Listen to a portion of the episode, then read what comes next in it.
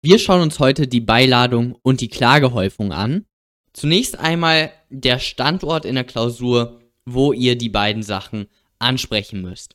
Nach der Zulässigkeit, aber vor der Begründetheit, müsst ihr kurz an die Beiladung und an die Klagehäufung denken. Gegebenenfalls ist das in eurem Klausurfall auch gar nicht einschlägig, aber wenn sie einschlägig sind, dann ist es wirklich sehr empfehlenswert, diese beiden Sachen anzusprechen.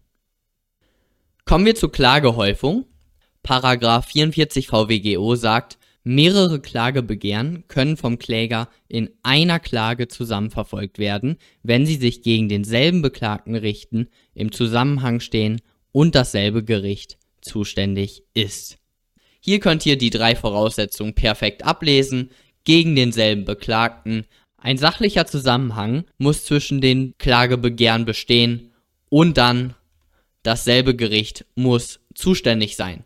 Beispiel hier die Aufhebung und die Rückforderung eines Verwaltungsaktes, also wenn die BAföG-Behörde euch Geld ausgezahlt hat und jetzt hebt die BAföG-Behörde den Bewilligungsbescheid auf und fordert das zu viel gezahlte Geld zurück, dann könnt ihr euch gegen die Aufhebung und gegen die Rückforderung in einer Klage wehren, weil die Voraussetzungen von 44 VWGO erfüllt sind.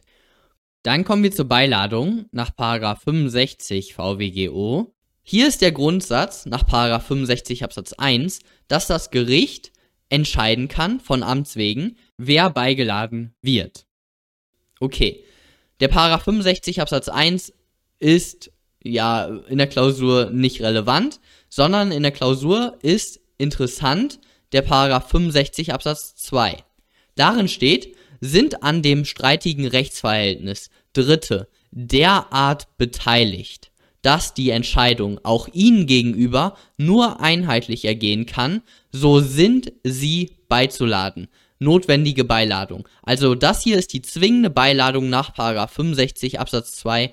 Die müsst ihr in der Klausur prüfen bzw. erwähnen, wenn sie halt relevant ist. Die maßgebliche Frage bei 65 Absatz 2 ist, wir müssen uns fragen, ob der Dritte derart beteiligt ist. Steht ja so im Gesetz drin. Ein Beispiel hier aus dem Baurecht. Wir haben häufig den Fall, dass ein Nachbar von der zuständigen Behörde den Abriss des Hauses des Eigentümers begehrt. Also der Nachbar, der ficht die Baugenehmigung an, die die Behörde an den Eigentümer gegeben hat und zusätzlich begehrt der Nachbar im Wege einer Verpflichtungsklage, dass die Behörde eine Abrissverfügung erlässt. Und in diesem Fall ist natürlich der Eigentümer notwendig beizuladen. Natürlich ist primär der Streit zwischen dem, zwischen dem Nachbarn und der Behörde, aber es geht ja um das Grundstück des Eigentümers. In diesem Fall sind die Interessen des Eigentümers unmittelbar betroffen und deswegen ist er derart beteiligt im Sinne des Paragraphen 65 Absatz 2, dass er notwendig beizuladen ist. Das war's dann von dem heutigen Video. Mehr müsst ihr dazu nicht wissen. Behaltet die Sachen einfach im Hinterkopf und dann schreibt ihr in der Klausur eins, vielleicht zwei Sätze, mehr nicht, bisschen nicht mehr alle sind dann zufrieden und ihr bekommt eine gute Note.